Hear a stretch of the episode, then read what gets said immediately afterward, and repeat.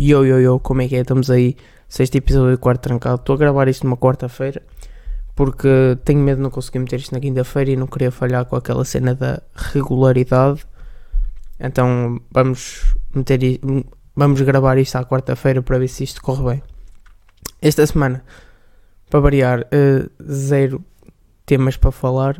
Eh, só que me aconteceu uma coisa assim na última da hora que me fez despertar assim alguma coisa e, eh, e arranjar aqui qualquer coisinha para falar. Hum, esta semana, eh, normalmente eu, quando tinha aulas de educação física, como estávamos em casa, fazíamos trabalhos. E esta semana nós tivemos que, pronto, digamos assim, mexer pelo corpo. E isso despertou-me assim qualquer coisa.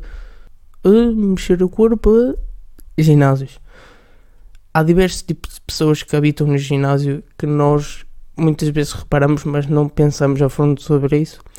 E posso-vos dar 5 tipos de pessoas que habitam no ginásio que vocês de certeza que já viram isto. Por isso eu vou dar tipo assim um nomezinho e vocês já devem perceber mais ou menos como é que isto funciona. Primeiro tipo de pessoa, vou-lhe chamar o roupa de licra. Normalmente este cidadão anda sempre de roupa de licra, seja dentro, seja fora do ginásio, para poder mostrar o biquito da mama ou mostrar que tem o 30 em dia uh, para as 10 10 de ginásio ou para as meninas do dia a dia. Um, nada contra, uh, apenas mete-me um bocado de confusão o facto não dele ter o 30 em dia e eu não, mas sim dele usar roupa justa, porque para mim roupa justa mete-me um nojo desgraçado, até em mim e nos outros aparentemente, uh, mas isso são coisas minhas e é só estúpido. O segundo é a senhora de 50 anos que está a ver se anda no ginásio para ver se dura mais uns 20 e uh, acho que estas senhoras é das 5 pessoas que eu vou falar que fazem mais bem, que devem continuar no ginásio. E sinceramente haveria de haver mais senhoras com até para cima dos 55 a irem ao ginásio para ficarem fortes, uh, não fisicamente, mas no, no consciente e, e saberem que estão a fazer bem à saúde. Um, e há, acho que esta é, das 5 pessoas é as que mais fazem sentido estarem no ginásio. O terceiro é, é tipo o nerd. De certeza que vocês já viram no ginásio alguém que claramente está a olhar para os pesos e não vê que é a cena dele. Normalmente este gajo está no ginásio a tentar mudar a sua imagem, mas geralmente sem sucesso. Acaba por sair do ginásio um a dois meses e voltar a jogar Minecraft no PC porque digamos assim que o ginásio não é a melhor cena para ele. Depois também temos a gaja do Tinder, isto para fazer um seguimento do episódio passado. Uh, esta gaja pensa que o ginásio também pode ser um local de encontros e onde possa também arranjar o seu novo namorado. E depois, uh, por fim, e não menos importante, o que eu acho mais engraçado é o gajo gordo. O gajo gordo que, por acaso, anda no ginásio e por andar no ginásio já pensa que pode continuar a comer as jabardices que ele andava a comer que não vai engordar só porque anda no ginásio. Dica: se vais ao ginásio 30 minutos e a seguir vais comer 3 Big Macs, 2 McFlurries e uh, merdas a 4, uh, acredita que o ginásio não te fez grande coisa. Aliás, até te fez, limpou-te a carteira. Por isso, talvez devesses equacionar retirar os McFlurries e os Big Macs e talvez perderes um pouco da tua pequena barriga. E pronto, é isto que eu queria falar um pouquinho sobre o, os ginásios e o tipo de pessoas que andam lá. Não sei se partilham a mesma ideia que eu, não sei, uh, digam também digam se existem mais tipos de pessoas. Uh, talvez vamos passar para o próximo tema. Há uns dias eu estava a ver as notícias, uh, sim, eu ainda vejo notícias, e dizia o seguinte: YouTube e Netflix uh, vão ser cortados ou vão restringir o número de horas que podes uh, usufruir. E isto, por exemplo, o YouTube é uma plataforma que ninguém paga, ou existe a parte do YouTube Premium, mas não sei quem é o burro que faz isso, até porque yeah, a mim, por acaso, parece que o YouTube cada vez tem mais anúncios, mas ainda é uma cena que se tolera. Agora na Netflix não tens. Mas Netflix é uma plataforma que é paga. isso é a mesma coisa do que tipo, tu ires a um campo de futebol, alugares o campo, do, alugares o campo de futebol por, por, digamos assim, duas horas e eles só te deixarem usar 30, 30 minutos, aliás, e pagaste as duas horas. Não sei se faz lá muito sentido, mas é basicamente isso que tipo, querem fazer. E não acho isso correto, até porque as pessoas se pagam o X devem usufruir tipo daquilo que sei lá, daquilo que pagam, não é? E estás a pagar por uma cena e depois ainda seres cortado, até porque a Netflix, digamos que já não é propriamente barata. Na minha opinião, atenção.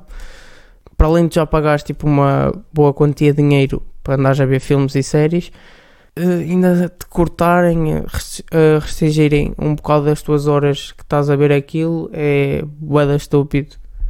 E por isso é que está a causar grande revolta no pessoal, até no pessoal mais velho em geral também. E aí eu acho isso grande é estúpido, mas é o que temos para hoje. Passou o dia do, dos afetos, dia dos namorados, como queiram chamar. E um, antes um dia já estava a pensar a quantidade imensa de tweets e tweets repetidos que iriam aparecer no Twitter. Até cheguei a falar isso no Twitter, acho eu. Um, que se iriam repetir ao longo do dia e que até ao final do dia iriam existir uh, aquele tweet básico do tipo tanta gente a namorar e eu aqui sozinho, triste, sem ninguém. Bro, o quão desesperado tens que estar para meter esse tweet? Eu não, não quero estar a, a meter achas para lenha ou assim, mas acho que isso é bué estúpido e. Yeah, lá no fundo é só estúpido estás a meter isso. Claramente dá para perceber que estás extremamente desesperado. E, e lá no fundo é, é isso, basicamente. É, estás extremamente desesperada para encontrar o amor da tua vida que vais namorar com o primeiro Zequinha que te aparecer à frente. Por isso, yeah. Há uns tempos que agora parece que é moda quando tu não curtes de um cantor dizeres que ele usa autotune como o autotune fosse uma cena má. As pessoas é que identificam o autotune como se fosse uma cena má. Mas um, o autotune é como as chuteiras para um jogador de futebol. Não sei se vocês me entender, mas vou explicar o meu raciocínio. Um jogador joga no relevado. E se jogar sem as chuteiras, aquilo vai escorregar. Ou seja, o pé não vai aderir ao chão, vão escorregar, não vão conseguir fazer a sua profissão como deve ser. O autotune é uma cena que ajuda, pelo que sei, atenção, não sou entendido, que ajuda a, a melhorar em certos aspectos ou assim. Mas é claro que existe uh, pessoas que abusam um bocado disso, mas, um, mas o autotune não é assim uma cena tão má como as pessoas falam e caracterizam. Por isso, se não gostas do cantor, tipo, inventa uma outra desculpa e não digas que ele usa o autotune quando às vezes nota-se que ele nem toca assim muito com autotune ou assim. Isso mete-me um bocado a impressão. Eu, eu, adoro porque eu aqui só falo cenas que me metem impressão. Isto é uma cena que eu posso fazer regularmente que é quando eu estou chateado ou assim eu começo a reclamar. Eu sou uma pessoa que adora reclamar. Uh, por isso eu vim para aqui reclamar. Uh, é melhor do que estar a chatear a cabeça um amigo meu, mas calhar estou a chatear a vocês e não tenho noção disso.